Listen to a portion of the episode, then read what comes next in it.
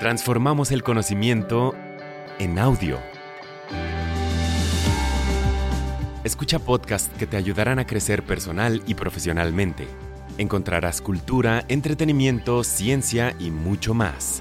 Descarga la app, explora Himalaya Pro y obtén dos meses gratis de shows exclusivos usando el código Himalaya. Bienvenidas y bienvenidos a Big Think para llevar. Para escuchar más episodios como este, descarga Himalaya, suscríbete y deja un mensaje en el episodio o en la comunidad Big Think. Himalaya es tu hogar para aprender con expertos sobre la marcha. El tema de hoy es El camino hacia un menor estrés, pesimismo estratégico, presentado por Darren Brown.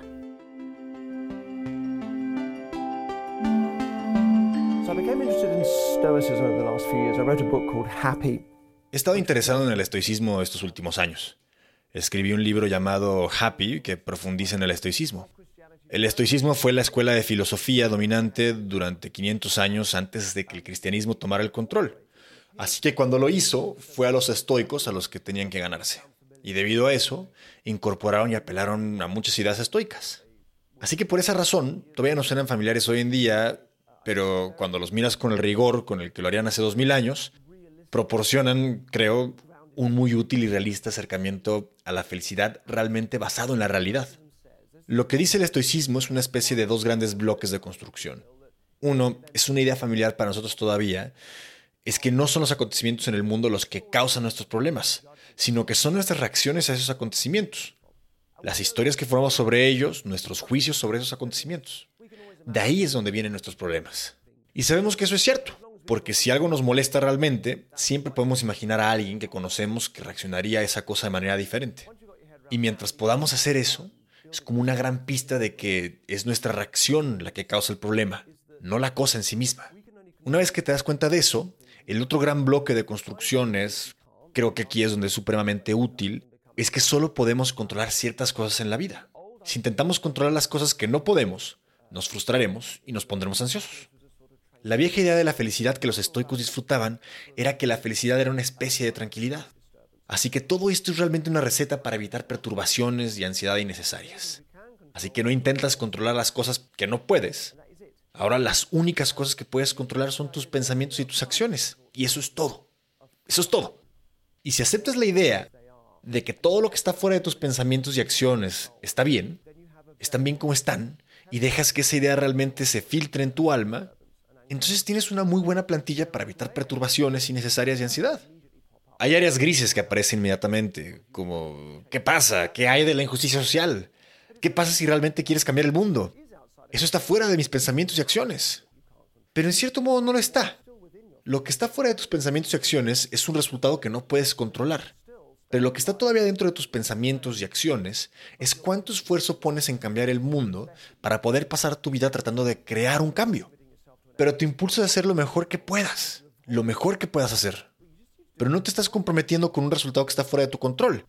Y luego, por supuesto, evitas que solo tienes que hacer un mejor trabajo porque no te estás quedando atrapado en la amargura y la frustración y la ansiedad. Así que podrías estar jugando un partido de tenis. Si estás tratando de ganar, pues te vas a poner ansioso si la otra persona te está ganando. Porque si estás jugando desde un punto de vista tan bueno como yo pueda, es más probable que tengas éxito y que te vuelvas menos ansioso. Vas a jugar un mejor juego y un jugador de tenis te dirá que eso es cierto. Así que esas cosas son muy útiles y eso me parece la noción de aguantar. ¿De qué lado de la línea está esta cosa que me molesta? ¿Está dentro de mis pensamientos y mis acciones? Nunca lo está.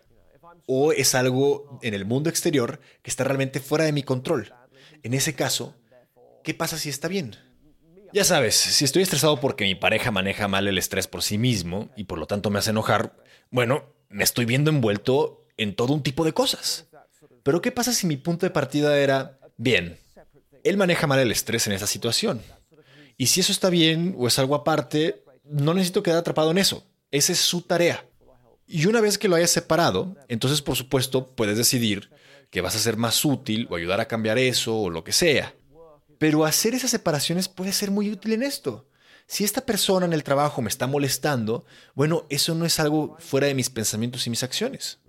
Si estás en un negocio creativo, Brian Cranston habla brillantemente de esto con las audiciones, que tu trabajo en una audición no es conseguir el trabajo.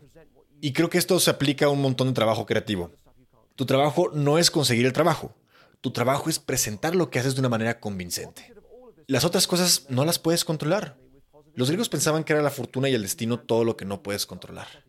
Lo contrario de todo este pensamiento es la obsesión americana. Me perdonarán con el pensamiento positivo y el optimismo, de que crees que puedes, al creer en ti mismo y establecer tus metas, poner el mundo en línea con tus objetivos, cuando en realidad simplemente no podemos. Y ese tipo de pensamiento puede ser muy útil por un tiempo. Ofrece objetivos a corto plazo, pero en, última instancia es probable que se derrumbe. Y luego añades el fracaso a toda una lista de problemas que ya tienes porque crees que has fracasado, de que has hecho algo malo. En lugar de aceptar que en, un lado del gráfico están tus objetivos y en el otro lado del gráfico hay fortuna. Hay cosas que la vida te devuelve que no puedes controlar y que en realidad una vida feliz se trata de aceptar una cierta cantidad de infelicidad y vivir de acuerdo con ambos ejes y no engañarte pensando que puedes llevar esta línea a donde no pertenece. Es una ética de trabajo protestante, toda esa obsesión americana por el optimismo en oposición a lo que estoy hablando, que es un pesimismo estratégico, viene de los calvinistas. Esa fue la reacción contra el calvinismo. Pero de la misma manera, cuando reaccionas contra algo, a menudo heredas la estructura de esa cosa y cambias las variables dentro de ella. Así que al tratar de pensar en contra de ese modelo religioso, se heredó la ética de trabajo del protestante. Así que esa idea de creer en ti mismo, establecer tus metas, seguir creyendo en ti mismo, sigue basada en un fantasma persistente del pasado protestante.